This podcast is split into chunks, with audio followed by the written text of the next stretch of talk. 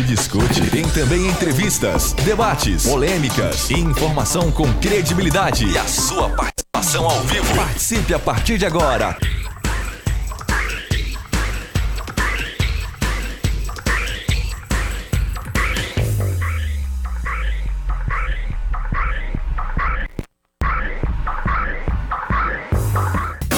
Fábio Souza.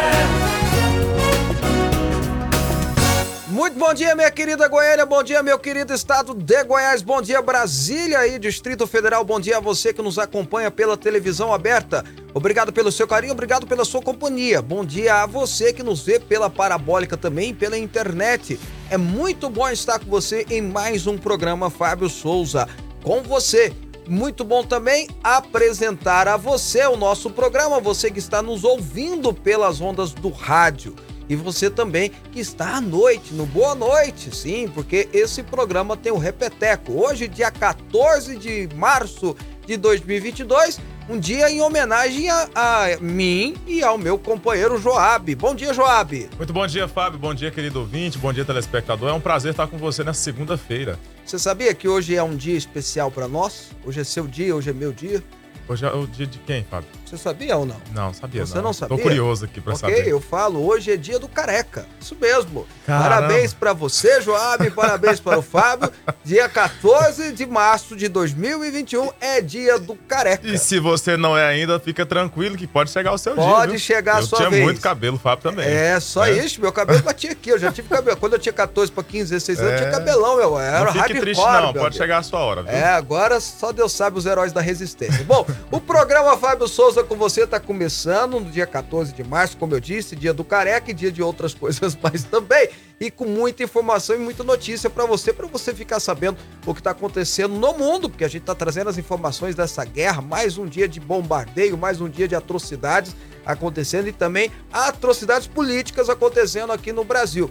E a gente quer sim e muito a sua participação dando a sua opinião, dando o seu, fazendo o seu comentário, fazendo a sua denúncia, criticando, participando com a gente através do WhatsApp. 629-9836-9866. Por gentileza, repita. 629-9836-9866. Faça como o Netinho do Guanabara, que tá mandando uma semana abençoada, iluminada para todos nós. Bom dia com muita alegria. Fábio Joab, bom dia a todos vocês. Mande seu WhatsApp dando a sua opinião, dando o seu comentário, fazendo a sua denúncia, enfim. É muito importante tê-lo conosco.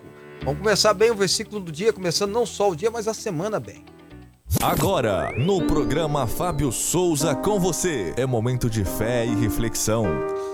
Olha, em 2 Tessalonicenses 3,16, São Paulo apóstolo fala: O próprio Senhor da paz dê a vocês a paz em todo o tempo e de todas as formas. O Senhor seja com todos vocês.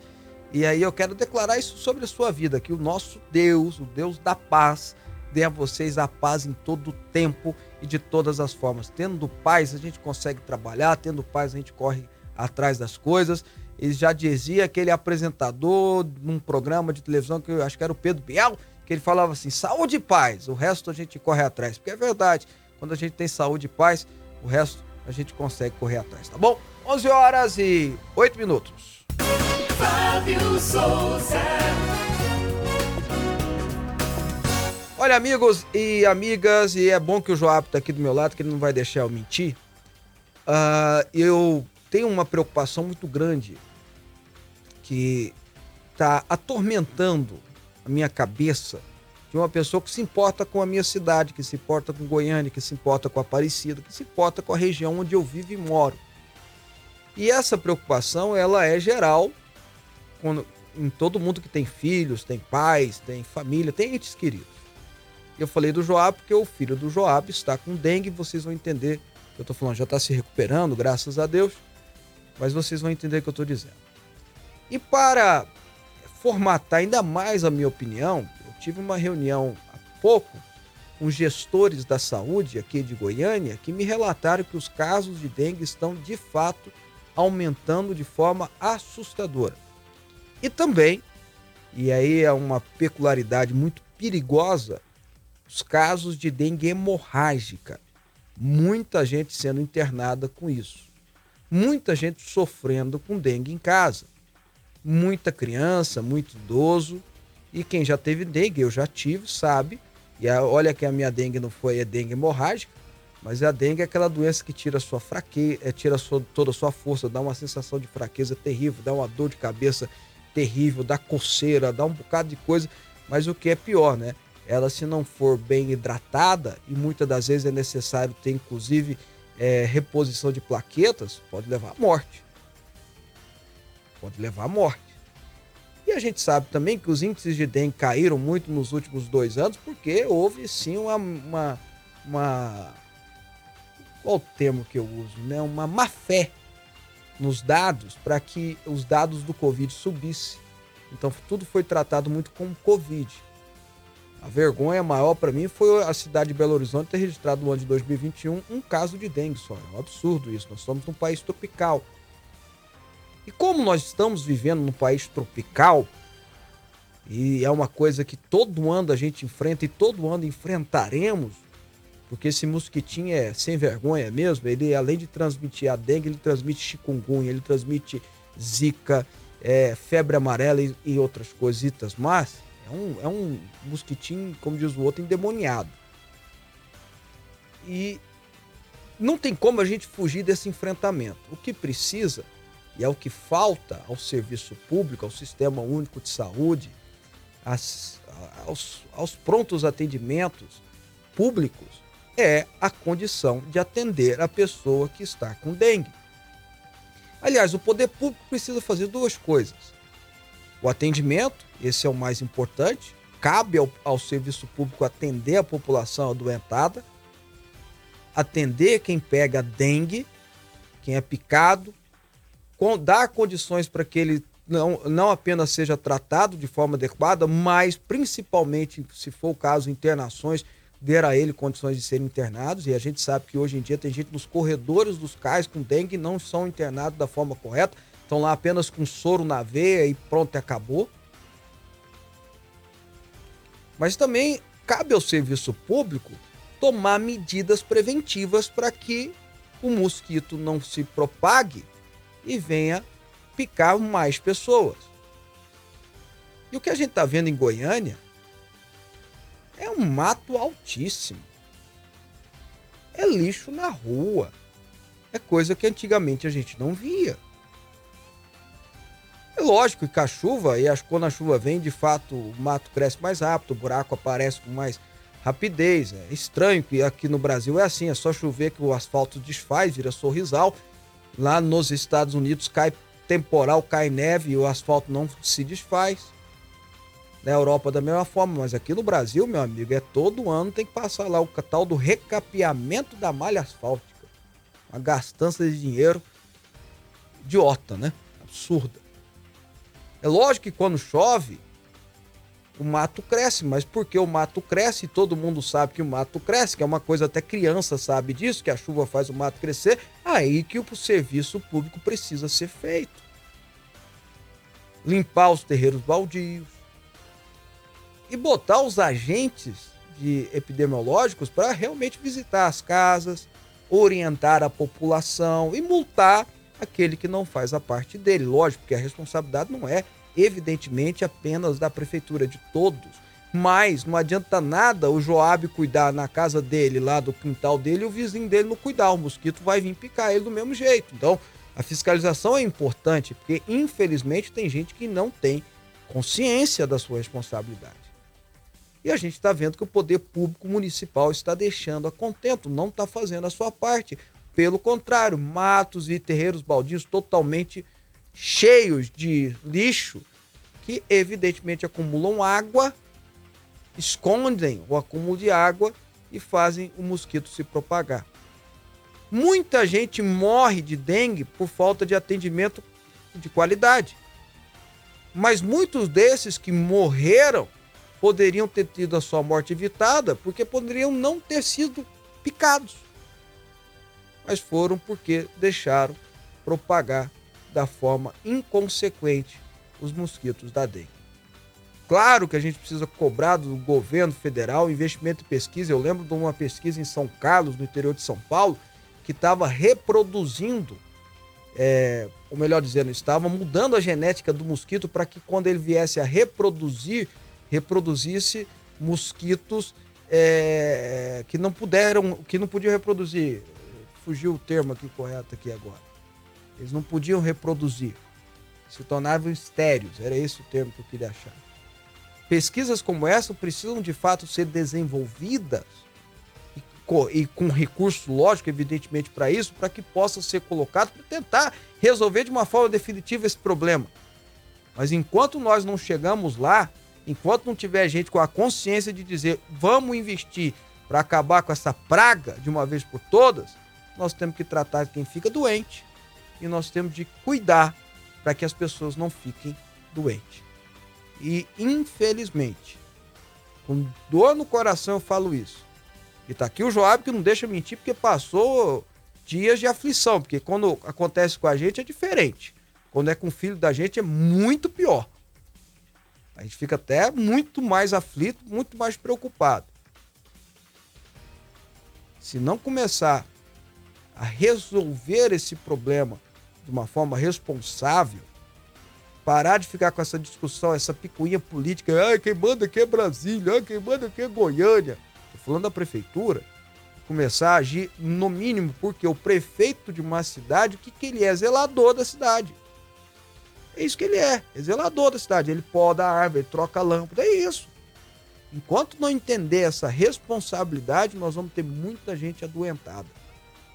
O que pode ser muito sério. São 11 horas e 16 minutos. Programa Fábio Souza com você. Aqui a nossa polêmica é organizada. Olha aqui, já chegou até denúncia desse sentido, ó. Deixa eu pegar o nome da pessoa aqui direitinho. A Grazi. Bom dia, Fábio e Joab. Na BR-153, perto da Getop, o mato tá enorme. Peguei dengue no final de janeiro e, e quase chegou a ser hemorrágica, alguma coisa assim. Porque cheguei com a boca sangrando, mas graças a Deus me recuperei. Graças a Deus, Grazi. Mas veja bem, é, é, tá vendo? Poderia ter sido mais sério se não tivesse tido o atendimento. E quantas pessoas estão pegando por causa do mato alto na BR-153? Se é na BR de fato, aí já é responsabilidade do DENIT. O DENIT precisa, já é do governo federal. Tá vendo? É, é, a gente precisa juntar força. Tem coisa que não tem jeito, tem que juntar força, mas cada um fazer a sua parte. Podar o mato, cortar o mato é algo, é o mínimo que as autoridades tinham que fazer. O mínimo nos canteiros, é, nos lugares de- onde tem é, povo, onde tem pessoas, áreas urbanas, porque é o mínimo que deveria ser feito. Tá bom? Obrigado, Grazi, pela sua participação. Tá feita a denúncia, mato extremamente alto da BR-153. Não é, agora não é Getop mais, agora é Goi- Goiás Infra, né? Goinfra, alguma coisa assim. Tá bom? Tá registrado aqui. Obrigado, Grazi. Vamos para as notícias, Joab? Ou quer falar um pouquinho do, do, do caso da dengue que você passou? É, enfim? e, isso é complicado também, porque não é só meu filho. Meu sogro também tá tendo mais sintomas do que ele. né? Foram os dois. E o meu filho mais velho também teve antes. E olha Então. que lá o quintal é limpinho, organizadinho, porque tem três cachorros, né? Que eu te falei, É. quatro cachorros. Mas não, adianta, mas não adianta nada você cuidar do seu quintal se o seu vizinho não cuida. Isso, isso. E assim, é, é impressionante. E, Então, como, assim, e como nós vamos ter certeza que os vizinhos estão cuidando? Se só tiver a gente da- da- fiscalizando, isso, visitando, justamente. Multando até, porque Multando quando também. dói no bolso, né? É o Aí- órgão mais dolorido da- do ser humano, é o bolso, né? Realmente. Quando dói no bolso, aí é- o cara pensa é, diferente. Ok. O presidente Jair Bolsonaro afirmou neste domingo que o Brasil, apesar da alta nos combustíveis, tem uma das gasolinas mais baratas do mundo. A declaração foi feita por videoconferência durante o evento Conservador Brasil Profundo, organizado pelo deputado federal Felipe Barros. Pode ter certeza que quem pesquisa e vê uma das gasolinas mais baratas do mundo é a nossa. Nós estamos sofrendo, mas não tanto como outros povos aí fora, disse Bolsonaro no sábado 12. O presidente fez críticas à Petrobras pelo aumento no preço dos combustíveis. A Petrobras demonstra que não tem qualquer sensibilidade com a população. É Petrobras, Futebol Clube e o resto que se exploda, disse ele. O presidente Jair Bolsonaro afirmou em entrevista à imprensa que todos podem ser trocados, menos ele, ao ser questionado se pode haver mudança no comando da Petrobras. Atualmente, o presidente da Petrobras é o general do Exército Joaquim Silva e Luna. O presidente também declarou ainda que a Petrobras não pode trabalhar visando lucro, e sim fazer um estudo de- e propostas sobre o que é necessário para melhorar os preços dos combustíveis. Ao ser questionado sobre mudar o preço dos combustíveis na caneta, Jair Bolsonaro disse que essa alteração pode interferir no mercado. Não existe isso, de acordo com ele. É, ele. Bom, vamos lá, né? Foram várias afirmações que o presidente Bolsonaro trouxe. Primeiro, dizer que a população brasileira, é, quando você faz uma pesquisa global, você percebe que o aumento aqui foi menor do que em outros lugares. É, bom, e, e, mas isso aflige, no, no, final das contas, presidente, o senhor tem razão, é verdade. Aqui, se você faz a comparação com outros mercados, que de fato é menor o aumento, mas no impacto para as pessoas é muito maior, porque nós temos o impacto do dólar alto, né? Do real desvalorizado, do dólar super hiper valorizado e acaba sendo um impacto muito grande. Há uma preocupação real, verdadeira, que a gasolina, o combustível no caso, pode chegar a 10 reais por, por, por litro. Isso é muita coisa, é muito alto. É absurdamente, mas pode sim, porque nós temos é, investidas externas que fogem do nosso controle que vão desde a variação do preço lá fora, que já chegou a 130 reais o barril, por causa da guerra. A Rússia é uma das grandes exportadoras e por aí vai. Enfim, é, o problema é muito grande, é um problema gigantesco que se, só está se avolumando ao passar do tempo e mais para nós brasileiros, e eu bato nessa tecla e vou repetir, só vai ter um, um, uma diminuição do valor de fato quanto o dólar cair mesmo que mude a política pública da Petrobras, e agora o presidente está numa iniciativa, é bem o jeito dele de fazer a gata parir, não sei se vocês lembram dessa expressão, a gata parir, com o presidente, que é o general, qual é o nome do rapaz? Joaquim, general Joaquim Silvio Luna, da presidência da Petrobras. Como é uma eleição do conselho da Petrobras, o presidente que é o que é, responde, né? Ele não é o acionista majoritário, ele responde como é, para com o acionista majoritário, que é o governo brasileiro, ele que é o chefe da nação, então ele indica, mas o conselho que vota, ele está tentando fazer a gata parir, ele vai fazer pressão até o cara cair, até o cara sair, para poder indicar uma pessoa que talvez tenha uma visão de política pública diferenciada, mais compatível com aquilo que o presidente quer. Mas não adianta. É, quebrar a Petrobras não tem jeito. O lucro da Petrobras foi exorbitante, poderia ser usado pelo menos boa parte dele, para se fazer um fundo para diminuir o valor que chega na refinaria e depois chega no consumidor final. Há várias estratégias que podem ser colocadas, mas eu bato na tecla, porque não tem como você, como ele mesmo colocou, mudar o preço na canetada. Dilma fez isso, vocês lembram o fiasco que foi. Arrebentou com tudo e até hoje a gente colhe esse absurdo que ela fez. Não tem como fazer isso, não tem como ser na base da canetada. Nós precisamos trabalhar para o dólar cair, porque se tiver variação em alguma coisa externa que foge do controle do Bolsonaro ou de qualquer de outra pessoa, como a guerra na Rússia, ou a pandemia, ou qualquer outro tipo de coisa, o dólar estando mais baixo, o preço vai chegar mais baixo. Agora, uma outra coisa que precisa ser feita é se mudar a política ah, de alguma forma e o preço cair, fiscalizar para que seja chegue do consumidor final que muitas das ações do governo impede o crescimento do, do, do valor, impede o, valo, o valor aumentar, mas hoje o valor está muito alto. Nós estamos beirando oito reais, tem lugar que já está oito reais. Tá, já está um valor muito alto. Ele precisa cair. A população brasileira não dá conta de pagar gasolina a esse, esse valor. Né? Hoje em dia, ou compra arroz ou, ou põe gasolina. Não dá. É, é, é uma coisa delicada que precisa tomar providências para melhorar. O Judiciário de Rondônia pagou em janeiro mais de um milhão em extras a um grupo de oito juízes aposentados e herdeiros de magistrados do Estado. E nós falando de oito reais, é. né? O combustível uhum. e o uhum. povo passando miséria. Como é que é? Repete aí, comece de novo, por favor. O Judiciário de, de Rondônia pagou em janeiro mais de um milhão em extras a um grupo de oito juízes aposentados e herdeiros de magistrados do Estado. São pagamentos relativos ao auxílio moradia não recebidos entre 1987 a 1993. Vem de uma decisão de 2014 que beneficiou ao todo 93 juízes e custou aos cofres públicos de Rondônia quase 251 milhões de reais desde que os pagamentos começaram em 2016. Quanto cada juiz recebeu varia de acordo com o tempo trabalhado neste período mas por uma média simples, cada um colocou no bolso cerca de 2,7 milhões. E isso sem descontar nem mesmo o imposto de renda, pois o pagamento foi caracteriz caracterizado como indenização. Os juízes foram sendo agraciados em levas a partir de duas ações propostas ao Supremo Tribunal Federal em 1990 e em 1995. Em 2014, o ministro Luiz Fux propôs uma conciliação entre os juízes e o Tribunal de Justiça de Rondônia. Que lindo, que lindo. Pelo acordo, o tribunal pagaria 90% do valor devido, mais juros e correção. Em troca, os juízes abririam mão de cobrar o auxílio transporte, a que eles também tinham direito e também deixou de ser pago. Nesta ocasião, 46 juízes e pensionistas, os que já haviam morrido, foram agraciados. Não, me dá aqui, deixa eu, deixa eu, eu, eu- porque tem coisa que a gente, a gente só, só acredita vendo e vendo não acredita. Peraí. Então quer dizer que oito juízes, um grupo de oito juízes aposentados, aposentado, não tá nem trabalhando mais, receberam um milhão de reais na conta em Isso. janeiro. Você imagina você receber na sua conta um milhão de reais, Joab? Nossa, Resolvia Isso. muito problema, não resolvia, Joab? ia dar pra mudar muita É. coisa, né? E aí, olha, mas vem tudo de, um- de um- uma decisão judicial de 2014 que beneficiou 93 juízes e que custou ao cofre de Rondônia 251 milhões. Gente, juiz receber bem não é errado, não. Não, juiz tem não. que receber bem, tem que ser um salário considerável.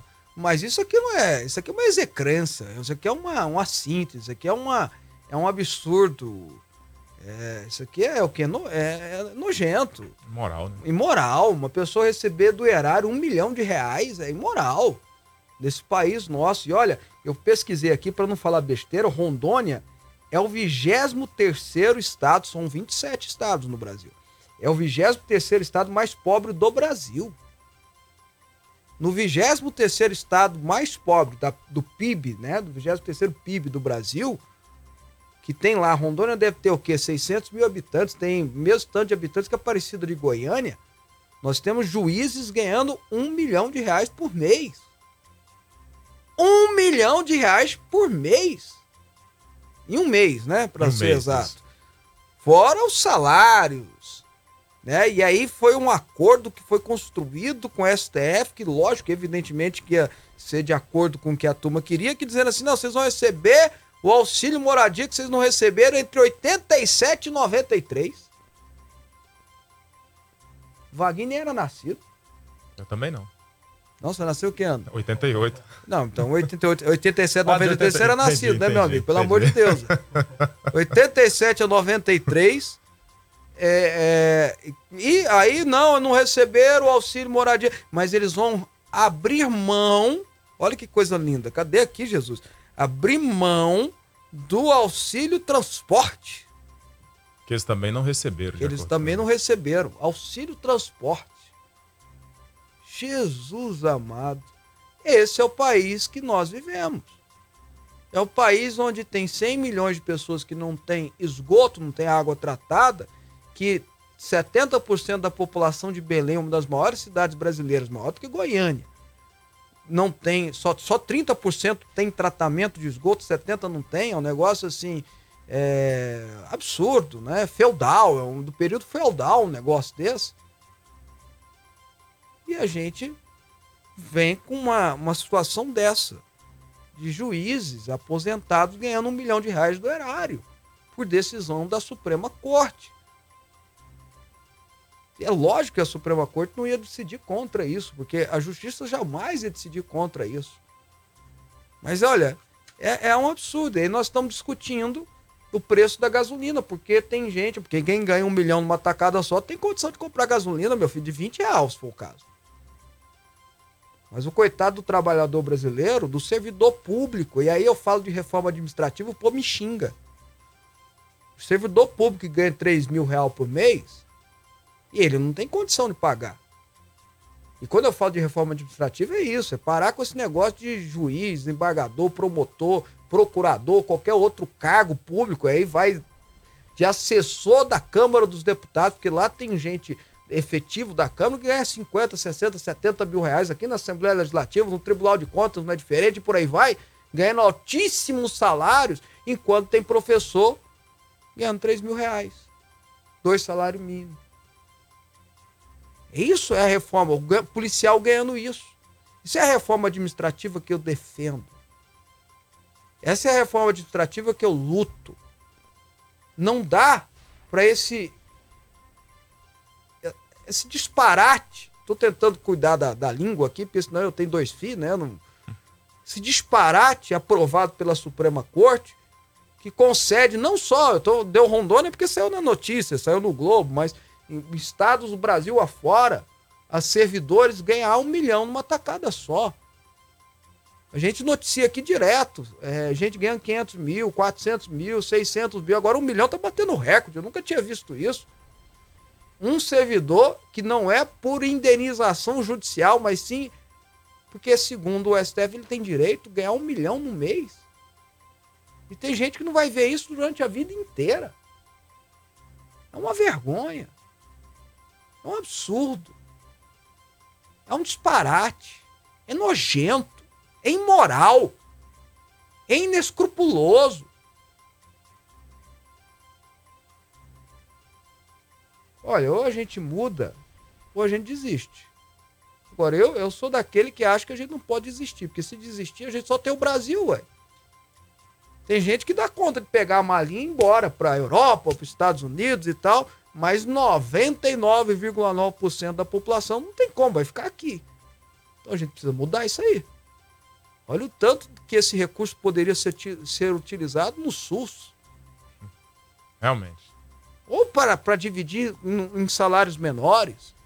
Não dá, para uma pessoa não dá, gente. É uma vergonha um negócio desse. Se você chegar na Itália, na França, na Inglaterra, nos Estados Unidos e contar para alguém que tem servidor público ganhando um milhão de reais no Brasil por mês. Bom, uh, deixa, eu ouvir, deixa eu falar algumas participações, né? O Mauri tá dizendo assim: rodovia Goiânia para Nerópolis tem mais buracos do que asfalto. É, rapaz, o negócio tá feio, hein? Olha só, mais uma participação do Anísio aqui do Faz Salvilho. Bom dia, Fábio Joab. Nossa cidade tá um caos, muito buraco e matagal. Cobra da Prefeitura de Goiânia. Tô fazendo desde o início do programa, porque tá uma vergonha mesmo, o senhor tem toda a razão. A Liliane Teixeira, Fábio Joab, bom dia. O prefeito é o zelador, os vereadores são os fiscais. Eu pergunto, onde estão os vereadores? Aumentando o IPTU, ora. Ficam somente homenageando pessoas e não fiscalizando. Não, eles aumentam o IPTU. A cidade está cheia de buracos, escuras, sem sinalização de trânsito, logradouros quebrados, outros nem existem é o escárnio com a população. Sem dúvida, você tem toda a razão. Ah, o Antônio Rodrigues, da, de Samambaia, de tanto ver triunfar a nulidade, de tanto ver prosperar a desonra, de tanto ver crescer, está botando a frase do Rui Barbosa, a injustiça de tanto ver agigantar-se os poderosos nas mãos dos maus, o homem chega a desanimar-se da virtude, rir-se da honra e ter vergonha de ser honesto. É, Rui Barbosa entendia das coisas, viu, meu amigo? Ah, na Comurg, salário de 100 mil. Qualificação, puxa saco. Vergonha. É o Mário, Mário Nunes Silva participando com a gente aqui. Obrigado. Mas que absurdo é esse? Enquanto o pobre está cada vez mais pobre, essa cambada fazendo a festa. É aqui de Goiânia, é de Janira, sim. Ganhando um milhão por mês, meu irmão. É.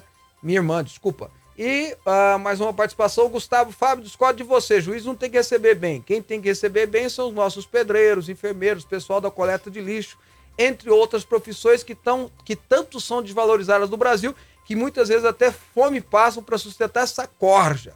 E a última palavra eu não vou falar não, Gustavo, mas obrigado pela sua participação e o Gustavo tem razão na revolta dele, porque não dá pra gente ver gente ganhando 500, 600, 700, 800, 1 milhão de reais por mês, no mês, numa tacada só, enquanto tem gente ganhando muito, muito, muito, muito, muito menos e esse dinheiro poderia ser muito melhor distribuído e aplicado. É uma vergonha, gente. É, é nojento, é imoral, é, é inescrupuloso.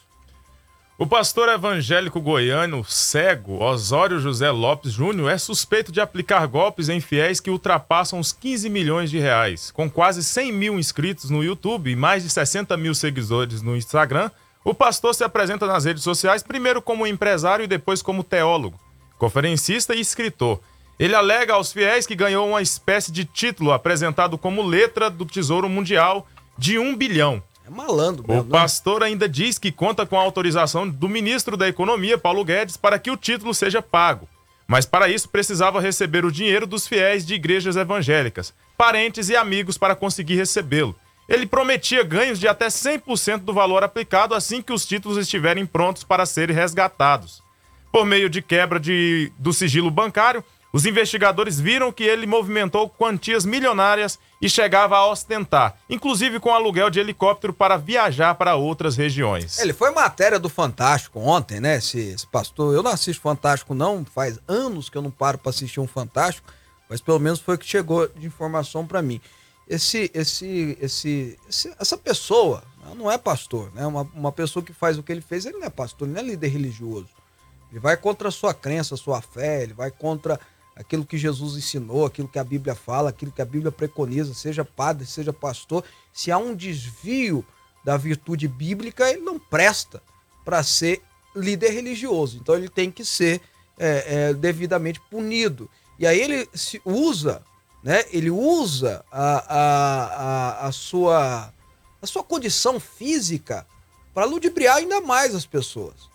Né? Ele usa da sua condição física para ludibriar ainda mais essa pessoa. Esse, esse rapaz, esse homem aí, que não é rapaz também, é um senhor já, inventando que o Paulo Guedes deu um, é, Um título, um né? título para ele milionário e por isso precisa. Gente, tudo que fala que você vai ganhar dinheiro, mas você precisa colocar dinheiro primeiro sem produto, cai fora.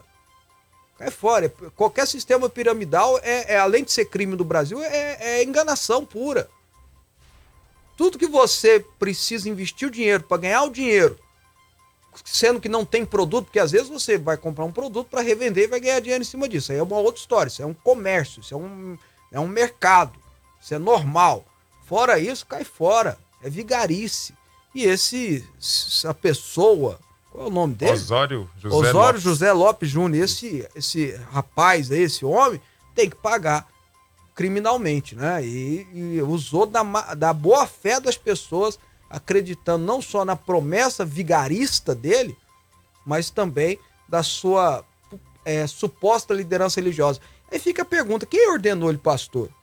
Porque olha, gente, tem muita gente que se auto-ordena pastor, porque não existe um órgão fiscalizador como tem na Igreja Católica, é o que o padre é ligado à Igreja Católica. Pastor, qualquer um chegar e agora eu sou pastor. É por isso que você de casa tem que perguntar, mas qual instituição você faz parte? E mesmo dentro das instituições, presta atenção, muito, mesmo dentro das instituições sérias, que fiscalizam, que olham, que não saem ordenando qualquer um, acontece esse tipo de coisa. Na verdade, é vigarista. Porque o corrupto, gente, não é, não existe esse negócio que, que a situação faz o ladrão. É o ladrão que faz a situação. Não existe esse negócio, a situação faz o ladrão. É um ditado popular mentiroso. A situação, o ladrão que faz a situação para roubar. E esse cara que tem um desvio de, de ética, de conduta, deu uma de pastor, inventou que era pastor, foi falar na televisão, na TV não, no YouTube, enganou muita gente. E agora, se Deus quiser, a polícia vai botar ele no devido lugar, que é atrás do Chilindró. Eu não vou dizer que ele vai ver o sol nascer quadrado, porque ele é cego. Mas o resto. Vamos lá. O ex-presidente Fernando Henrique Cardoso, do PSDB, 90, passou por uma cirurgia. 90 anos. 90 anos. Passou por uma cirurgia neste domingo devido a uma fratura no colo de, de fêmur e passa bem. De acordo com sua assessoria e com o Hospital Albert Einstein, em São Paulo, o FHC foi internado na sexta-feira, 11, após cair em casa e sofrer a fratura. Segundo a assessoria do ex-presidente, o procedimento foi realizado com sucesso, ele se, ele se recupera bem e não há previsão de alta. A necessidade de operação havia sido divulgada em boletim médico do hospital no sábado, dia 12. FHC foi eleito presidente da República em 1994 e permaneceu no cargo até 2002, quando foi sucedido por Lula. É, antes ele foi ministro da Fazenda, ministro das Relações Exteriores, senador por São Paulo, é, ficou muito tempo como senador por São Paulo também e chegou à presidência da República. Todo mundo conhece ele, sabe? Do plano real, aqueles que não eram vivos na época dele é, certamente estão estudando. Ah, a gente faz votos para que melhore da saúde, a preocupação fica porque uma pessoa que quebra um, um osso na idade dele geralmente não é simples, por isso talvez tenha essa preocupação no hospital aí, né? E a gente vai mantendo você informado da saúde dele, querendo ou não, já é um idoso de 90 anos, né? Ah, a Juraci de Goiânia. Aliás, vamos para a notícia, depois a gente vai para entrevistado, acho que é melhor. Vai lá. Depois eu faço a participação da Juraci e dos demais. Vai. A Ucrânia vai exigir uma trégua imediata e a retirada das tropas inimigas durante uma nova rodada de, re- de negociações com a Rússia, prevista para esta segunda-feira, 14, por videoconferência. O encontro será o quarto realizado entre os países desde o início do conflito, em 24 de fevereiro. Os dois primeiros foram feitos com grandes equipes de negociadores em reuniões que ocorreram em Belarus. Já Belaru- Belarus. Belarus. Já o terceiro ocorreu na semana passada em Antália, na Turquia, tendo sido caracterizado como o começo da guerra por ter contato com a liderança dos ministros de Relações Exteriores das duas nações, Sergei Lavrov Rússia, e Dmitro Kuleba, da Ucrânia. Apesar dos primeiros encontros terem dado a tônica da discussão na questão dos corredores humanitários, nenhum deles avançou na direção de um possível acordo de paz. É, a gente torce para esse acordo de paz chegar logo, porque a população da Ucrânia está sofrendo, está sofrendo muito. Agora teve até um jornalista americano que morreu num dos ataques, né? E o que é pior é os refugiados, os inúmeras, as inúmeras pessoas fugindo, as mulheres saindo carregando criança, ainda tem que aguentar um safado sem vergonha, salafrário daquele do Arthur Duval, falando a asneira que ele falou. Enfim, é, é uma situação de calamidade terrível, é, de desumanidade, que precisa chegar a uma solução. E essa solução tem que, tem que ter uma, uma imposição de fora, e querendo ou não, o Putin tem que ganhar alguma coisa mesmo que ele perca, ele tem que ter a sensação de vitória. É, co é coisa da Rússia. Né? O ataque deles não é um ataque puramente especulativo ou econômico. É, não é muito mais do que isso, tá bom? Uh, 11 horas e 42 minutos, eu vou para o intervalo rapidinho, porque depois nós vamos conversar com o comentarista político Lucas Bove aqui no programa. Vamos falar um pouquinho sobre o que ele está vendo aí nas perspectivas políticas para esse ano, tá bom? Em um minutinho eu volto com o Lucas. Entrevista, política, futebol. Fábio Souza. Você está ouvindo Rádio Aliança M1090 e Fonte FM Digital. Assine o módulo 2 do Go Deeper. Dimensão Bíblica com Fábio Souza. Olá, amigos. Aqui quem fala é Fábio Souza. E olha, eu tenho um recado muito importante para dar para vocês. Agora, nós estamos lançando o módulo 2, onde nós vamos estudar em 10 aulas o Rei Davi e suas histórias extraordinárias. Go Deeper Módulo 2. Assista às aulas quando e onde quiser e garanta seu acesso ao conteúdo completo. 10 aulas exclusivas sobre os momentos mais importantes da história do Rei Davi. Assine o Go Deeper Módulo 2. O Rei Davi. Acesse fabiosouza.com.br. Fonte FM. Venha fazer uma viagem ao centro da Bíblia com Didascalia, mais uma obra do bispo Fábio Souza. Para você que ama a palavra de Deus Deus e busca sabedoria. O livro traz cerca de 200 estudos com a linguagem de fácil compreensão, que vão te levar a uma verdadeira viagem ao centro da Bíblia. Didascalia. Mais uma obra do bispo Fábio Souza. Lançamento Editora Vida. Informações 62 3541 7800. Rádio Aliança M1090 e Fonte FM Digital. Pensão em dobro para você.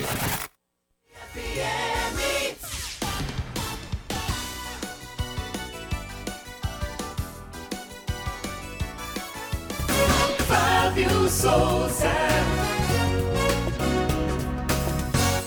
Bom, de volta com o programa Fábio Souza com você, ao vivo para todo o estado de Goiás e para o Distrito Federal pela TV aberta. Gente, é TV, gente. A gente tá aberto aqui para você e também não é, é, é, Como é que eles botaram? Youtuber esse dia pra trás no jornal. Pelo amor de Deus, gente. A Folha de São Paulo falou que, que, que nós somos youtuber.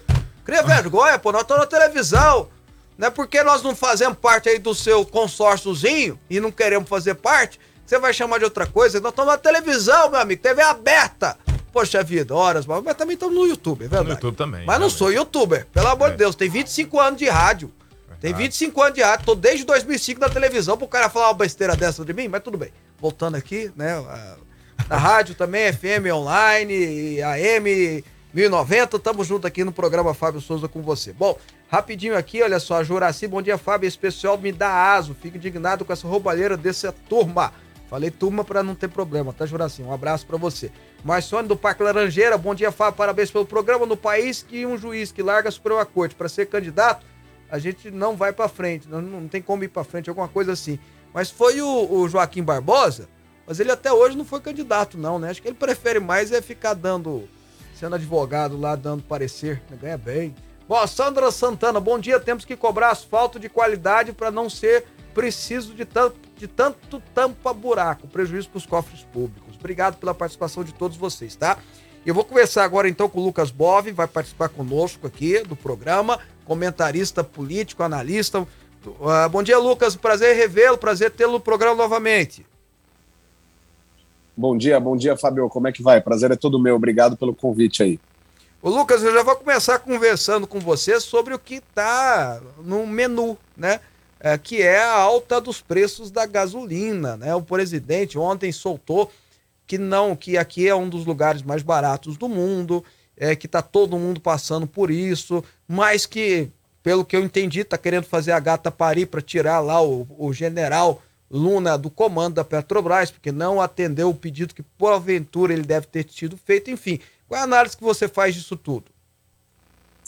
É, o Fábio, primeiramente ressaltar que é correta a colocação do presidente. De fato, os preços dos combustíveis eles estão altos no mundo inteiro.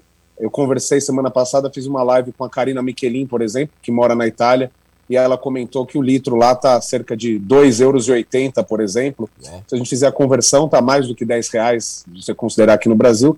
E não é difícil, qualquer um que acompanha o noticiário, que acompanha, por exemplo, vocês aí, consegue entender, depois de dois anos de pandemia, depois de, ainda mais com essa crise agora agravada pela guerra entre Rússia e Ucrânia, que, que a Rússia, que é um dos maiores produtores de petróleo do mundo, faz todo sentido que o preço realmente esteja alto. Eu entendo que é, se nós defendemos a economia de mercado, a ausência do, da, da, presença do Estado no, no, no dia a dia das pessoas, a gente não pode exigir que o presidente tenha uma visão de curto prazo e, e se envolva nessas questões, né? É, de, infelizmente, isso tudo, além desse cenário de pandemia, desse cenário de, de guerra, cenários de força maior, é agravado no Brasil pelos desinvestimentos e pela corrupção dos últimos 20 anos aí, para dizer o mínimo, de governos de esquerda que dominaram e assaltaram todas as empresas públicas, principalmente a Petrobras. Nós, como povo, infelizmente elegemos o PT, por mais que alguns de nós não tenhamos votado neles, nós fazemos parte de uma coletividade e estamos pagando o preço por isso. Né? A gente exige tanto que políticos não tenham visão de curto prazo, não pensem só na próxima eleição. O correto é que a gente, que o, que o presidente. Opa, olha aí, ó. Ao ah, vivo é assim, né? Tá, tem uma tá presença ilustre aqui. Tá ó, certo. Mas pode Enfim. continuar, vamos lá. É, é uma, é uma, é uma presença aqui. felina. felina, exatamente. Retomando o comentário aqui, é, é importante que, que, que, o, que o governo, enfim, faça as medidas que de fato resolvam o problema, né? Ou seja, abrir mercado, privatizar a Petrobras, tirar da mão do Estado, deixar de ser cabide de emprego, abrir para outras empresas trazerem uma livre concorrência, e aí sim o preço tem que baixar naturalmente. Eu entendo que a intervenção do governo não é o melhor caminho, ainda que o povo no curto prazo sofra com a alta dos combustíveis. E permitir, talvez permitir que refinarias sejam, sejam é, privadas também, né? Porque a refinaria pública também, você só tem um lugar para refinar é, o combustível, acaba dando é, acaba tendo mais dependência dessas oscilações né, econômicas, enfim, é o que você está pregando aí. Mas mudando um pouquinho, já que você já falou do processo eleitoral, o Lula está aí pensando em voltar e, segundo pesquisas, né, é, pode voltar, é uma realidade isso. O Lula pode voltar a ser presidente da República, não tem como a gente fugir dessa realidade. E ele já está dizendo de voltar aquelas políticas antigas dele, de trazer aquela turma é, antiga, o Mercadante é o coordenador da, da parte econômica dele, já falou para o MTST e para o MST que vai estar, vão estar no governo diretamente, enfim. E aí, como é que fica o brasileiro ante a essa, essa ameaça, né? essa possível ameaça do, do Lula voltar a ser presidente? Olha, é, em que pese as pesquisas não serem confiáveis, e elas de fato não são, a gente não pode ignorar a, a, a, força que, infelizmente, o discurso demagogo do, do ex-presidente, do ex-presidiário Lula aí, tem com o povo brasileiro, né? É uma ameaça real. Eu entendo que não está descartada nem de longe a, uma possível eleição do Lula. Não acredito nos números das pesquisas, mas a gente tem que considerar que ele é, sim, de fato, um adversário muito forte. E o retorno disso tudo é, é, é retroagir na, no, no, no, na história, né? Tudo que o governo conseguiu construir aí ao longo dos três anos, a duras penas, com todas as dificuldades, com todas as dificuldades em relação aos outros poderes que, que não ajudam muito, enfim, pode ser destruído rapidamente e aí é um caminho para o fim, né? Você colocou a privatização, tá perfeita a tua colocação. Petrobras, por exemplo, é referência em extração de petróleo, mas o refino tem que ser, é, como eu disse, tirar o monopólio, tem que ser privatizado. É, outra coisa que muito importante que afeta na, na questão dos combustíveis, o etanol. O etanol foi, foi largado às traças durante os governos do PT. O, a, a, gasolina era artificialmente reduzido o preço, o que não tornava o etanol competitivo, desestimulava a produção de etanol. Energia limpa, sustentável, enfim. É, a volta do PT é um risco real, sem dúvida. É por isso que eu sempre tenho dito que a gente tem que bater nessa tecla, tem que ser o chato do almoço de domingo que fala de política assim, tem que trazer justamente isso tudo que você falou, que representam retrocessos inimagináveis, né? Imagina o MTST sendo protagonista num governo, como disse o Lula, é, a, a, o fim da reforma trabalhista, é, o fim do teto de gastos, que traz responsabilidade fiscal. O governo hoje ele arrecada menos do que ele tem de despesa é, ordinária. Ele não consegue pagar a conta, ele já sai do zero, ele já sai no negativo. É igual você ganhar um salário de mil reais e ter uma conta do cartão de crédito de mil duzentos todo mês. Do, do, do, zero você já sai 20% negativo. Então, de fato, é, o Brasil está no caminho. Eu acho que a gente é, sofreu menos do que a gente sofreria na pandemia se fossem outros governos. Isso não significa que não sofremos, não somos diferentes do resto do mundo, mas a ameaça é real e tem que ser olhada com, com olhos atentos aí, com certeza, Fabio. Ô Lucas, você tocou num, num ponto importante, você falou do discurso demagogo, não só do, do, Lula, mas também de outros políticos, né, que se aproveitam de dificuldades que, pô, nós estamos tendo uma guerra, né, a Rússia, o segundo maior polo militar do mundo, está atacando um país, que é um produtor de petróleo importante, né, você está saindo de uma pandemia. Nós estamos agora sofrendo os efeitos econômicos da pandemia mundial, não é só aqui no Brasil. Mas é isso, é um bom mercado é para propagar é, discursos demagogos, né? O cara vem e fala assim: ah, se eu fosse presidente na canetada, eu derrubava o preço do combustível. Né? Ah, vou perdoar as dívidas do Serasa, né? Tem um que tá prometendo isso, voltou a prometer isso, vou pagar as dívidas, vou perdoar a dívida do Serasa. E aí todo mundo que não entende um pouquinho de economia, né, que é uma grande parte da parcela da população, fala: "Poxa, eu vou ter meu nome limpo na hora, vou votar". É discurso demagogo, é discurso para ganhar a eleição. Como é que a gente se vacina, já que a gente fala tanto de vacina ultimamente, né? Como é que a gente se vacina desse tipo de discurso? Olha, é, existem, existem três tipos, basicamente, para a gente generalizar um pouco de pessoas. Existem aqueles que são os esquerdistas doentes, digamos assim. É, é uma parcela da população ali, e contra isso a gente não tem muito o que fazer, o pessoal realmente tem uma, um, cérebro já lavado. Temos nós, que estamos do outro lado, temos uma visão um pouco mais uh, uh, cética das coisas, desses discursos demagogos, e tem aquele pessoal que está no meio do caminho, que justamente é esse pessoal pêndulo, né? Que vem e vai conforme esses discursos. Eu acho que o importante é nós que estamos do lado de cá, que estamos vendo todo esse retrocesso que pode ser representado e todos esses discursos demagogos que estão sendo ditos aí, nós temos que fazer isso que eu falei, temos que combater, temos que falar diariamente. Temos... Eu sou um cara chato, assim, eu entro no Uber, por exemplo, eu começo a falar de política com o cara. E se o cara fala alguma coisa, claro, com todo respeito, com toda educação, eu discordo, eu coloco, eu pontuo o outro lado, eu tento explicar sempre, né? Porque eu estava ouvindo você falar aí do, do, do rapaz que tinha o título milionário do Paulo Guedes aí, é o que você falou.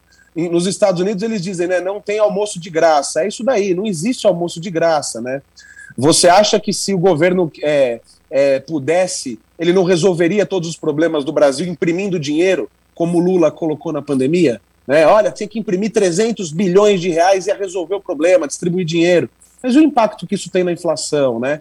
Então, assim, hoje nós temos bons canais de comunicação para é, é, combater a, a, grande, nem vou dizer de grande mídia, porque grande eles já não são mais, a velha mídia, né? Como o teu canal, por exemplo, vocês estão aí, como você falou, na televisão, no YouTube, tem a Jovem Pan, que é um outro canal que hoje está em uma grande exposição aí. Então, existe a informação. O que a gente precisa é sempre estar tá preparado, verificar tudo e conversar com o maior número de pessoas, tentar disseminar as boas, no... as boas novas aí, as boas informações para o maior número de pessoas possível. Tá certo, eu quero agradecer o Lucas, o tempo já passou rápido aqui. Lucas, obrigado por mais uma vez atender o nosso convite e participar, debatendo política, que eu acho que é fundamental para todo mundo aí, a, a poder fomentar a sua própria opinião. Obrigado, Lucas. Eu que agradeço, estou sempre à disposição. Parabéns pelo trabalho de vocês aí. Um bom dia e boa semana a todos. Tá aí, conversamos com o analista político e comentarista Lucas Bove. É isso aí, né, Joab? Isso mesmo. É, a Bacana. economia a gente vê depois, chegou a hora de ver, Chegou a né? hora de ver, né? Aliás, chegou não, passou da hora. Passou. Talvez seja esse o grande problema, né? Passou da hora de ver e aí as consequências dessa é, é, de tudo que foi feito, né? De tudo que foi propagado irresponsavelmente, até para se dominar a população, né? O medo não tem instrumento maior de domínio do que medo, né? Então usou-se muito isso, muito medo. E aí agora a gente está sofrendo as consequências. E para piorar a situação, ainda teve uma guerra no meio do caminho ainda, né? Para piorar a situação, ainda tiveram, tivemos, estamos vendo um ataque, um ataque de grandes proporções de um país a outro, né? Infelizmente. Mais bola que, né, joga, o jogo continua, bola para frente, que a gente tem que cuidar da nossa família, não tem como, tem que cuidar do nosso país, não tem como. A gente tem que trabalhar, não tem como fugir disso aí não, e tentar melhorar a vida ou usando a expressão da jornalista da Globo, despiorando a situação. Né, Joab? Isso mesmo, Fábio. Sem desistir, né? Que nós somos brasileiros. É, Né? a gente não desiste nunca. Desiste, não. Não, não tem jeito, né? Ô, ô Joab, então tchau, né? Até, Até amanhã. mais, Fábio. Até amanhã para você ouvinte. Um abraço para você que está nos acompanhando aí também no Reprise e até amanhã. Bom, e você de casa, você pode me seguir no, no Instagram, no Fábio Souza Oficial. Você entra lá e me segue, a gente vai estar interagindo lá. Eu sempre abro para perguntas, tento responder as perguntas que me fazem, enfim. Estou tentando interagir, me segue lá, Fábio Souza, Souza S, tá bom, galera? Oficial. E no YouTuber você pode assistir, reassistir não só esse programa, mas também outros, outras entrevistas, né? Enfim, através do Fábio Souza Oficial. Lá tem inclusive do presidente Bolsonaro, uma entrevista que nós fizemos com o ex-presidente Fernando Cardoso, com o ex-presidente Michel Temer e com tantos outros ah, outras pessoas que passaram por aqui, tá bom? Deus abençoe, boa semana, amanhã a gente tá de volta. Juízo, hein? Tchau. Você ouviu Fábio Souza com você. Até o nosso próximo programa. Entrevista, política, futebol. Fábio Souza. Você está